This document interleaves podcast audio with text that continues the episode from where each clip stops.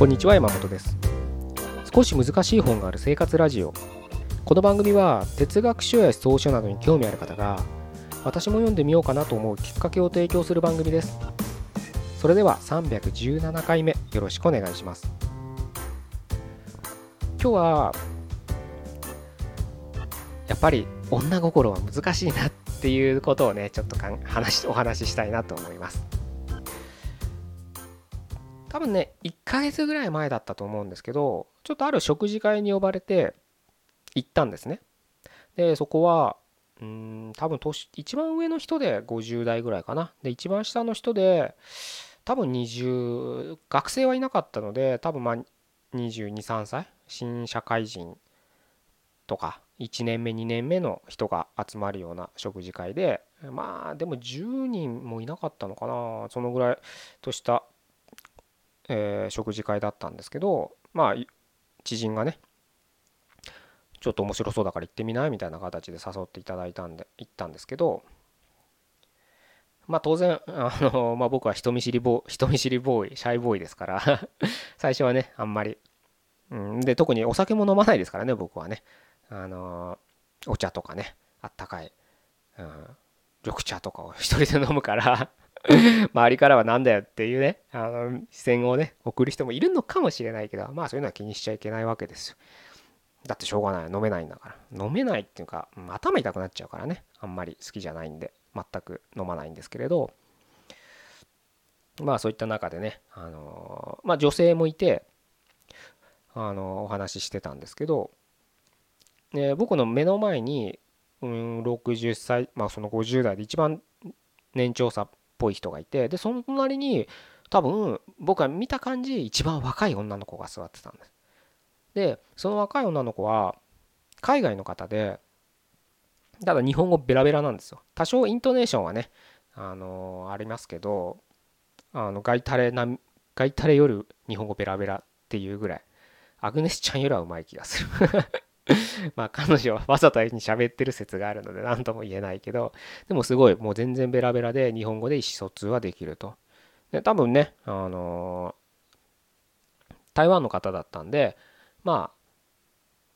あなんだろう台湾って何語になんだろうマンダリンになるのかな？標準語はちょっと何語喋るのか母国語が何か分かんないけど。うん。まあそれとまあ英語はもちろんできるでしょうし、まあ、日本でねいるぐらい。あの日本に旅行できてるっていうよりは、まあ、日本で働いてますって言ってたから。うん。まあ 働いてますって言って会社名。まあどえらいとこ働いてましたけどね。ああやっぱな優秀なんだななんて思って。ほんとすげえななんて思って。おっさんは感心して話を聞いてましたけど。まあそのねあの裏若き女性がその僕の目の前のおじさんと2人でお話をしてたんですね。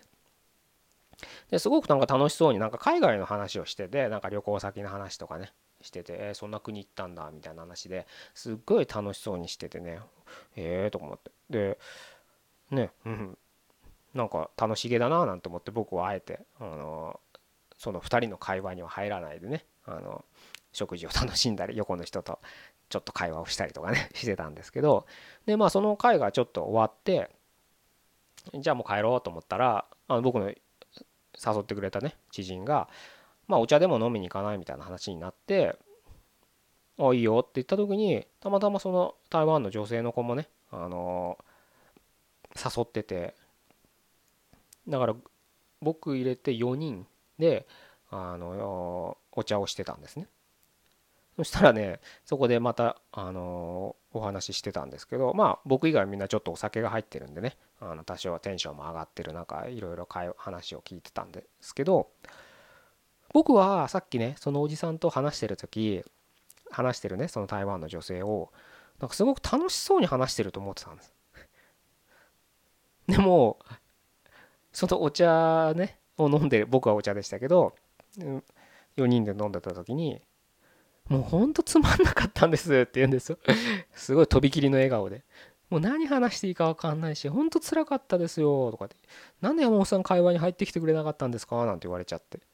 えそうなの？とかって。逆になんかすごく盛り上がってたから会話に入らない方がいいかななんて思ったんだよなんて。っていう返しをしたんですけど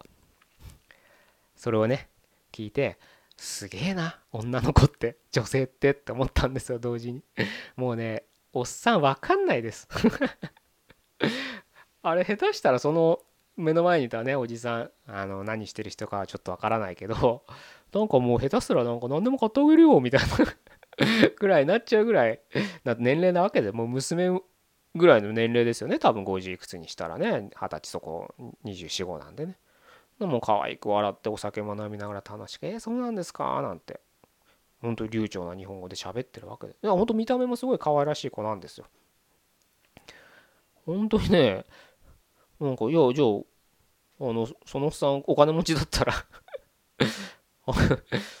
もういいよマンションぐらい買ってあげるよとかね。そんなバブルな人いないか。それは僕の勝手なねイメージで申し訳ないですけど。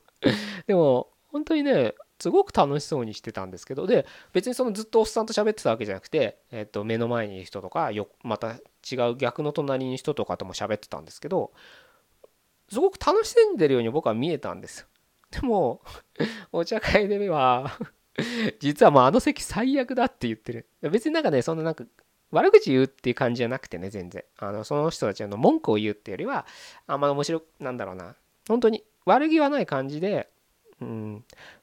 本当辛かったです？みたいな。なんか若い人だったら分かると気使わなきゃいけないっていうのがありますよね。別に会社の飲み会じゃないんでそんなに気使う人もないとは思うんですけどやっぱそんだけ年齢が違うとね話題もなかなか合いづらいんでね、うん、気使うのかななんていう気持ちもわからないでもないですけれどやっぱ内心は気使ってたんです。でも外見はすごく楽しそうに見えた。それ聞いた時、まあ、僕とかとそのお茶飲んでる時ね気使ってんのかな なんて心配になっちゃいましたけどまあそれは、うん、本人にね聞いてもねあの本心を言うわけはないのでね察するしかないんですけれど。で僕は、まあ、このポッドキャストでも何回かお伝えしたことあるかもしれないですけど外見をすごく注意深く見るんです。それはイケメンだとか、えー、いい女だとか美人だとかブスだとかブ男だとかデブだとかではなくて、まあ、デブだとか痩せてるっていうのはちょっと見たりするんですよ。それはそれがデブが悪いとかじゃなくてうん体格に現れるもんだからね。内面っていうのは。そういう意識で僕は見る。だ顔の表情とか見たりするとやっぱりなんとなくわかるわけです。ふてくされてる人はふてくされてる顔してるじゃないですか。で内面もくてくされてるんですよ多分。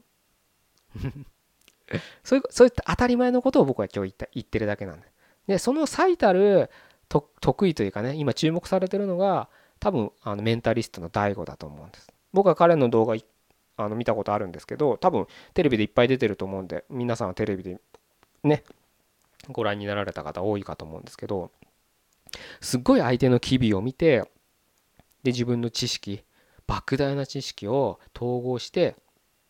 なんかいろいろももう手品とすら言えないなんかもう怖くなるぐらいバンバン当てるじゃないですか何する。でむしろね僕らの気づかないところで相手を誘導して何かトランプを引かせたり何かこれを引かせたりとかしてるわけですよね。あれはまさに、まあ、言葉もそうですけれど嘘をつけない顔の機微表情の緊張そういったのをすごく観察してるわけです。で僕はもちろん大悟ほどねあの知識量も全くないですし大悟みたいな芸当はできないですけどただ人間はそういったところに内面が心の動きが現れるっていうのは僕はもう素朴に共感できる。当たり前だと思ってるから。さっき言ったようにつまらない時はつまらない顔するし楽しい時には楽しい顔する。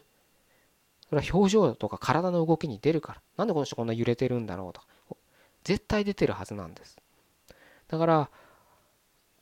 ないなりね知識はないなりに経験はないなりに相手の、えー、外面をね体をね観察するようにはしてるんですけど僕は全くお酒も入ってないのに目の前のその台湾の女の子の心の動きは分からなかったってことなんです。女の子って怖いな。むしろ男がバカなのかな。同性から下見たら分かるのかなすぐそういうのは。まあそんなもんなんですよね。多分男なんて。でもね、うん。ちょっとね、冗談っぽく言いましたけど、きっとあのそあの男性女性の関係じゃなくて若い女の子がどうのこうのとかではなくて僕はちょっと今日お伝えしたいのは絶対に体の動きに現れるんです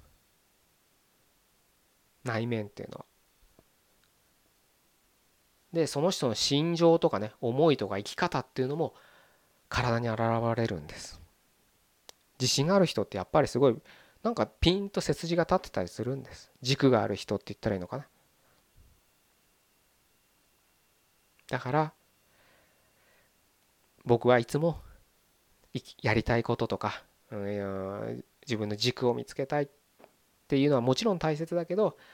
もしそれがもうどうしても分かんないんだったらまずは体の方に注意を向けたらいいんじゃないですか。運動をするもそうですし食事に気を使うもそうですしね。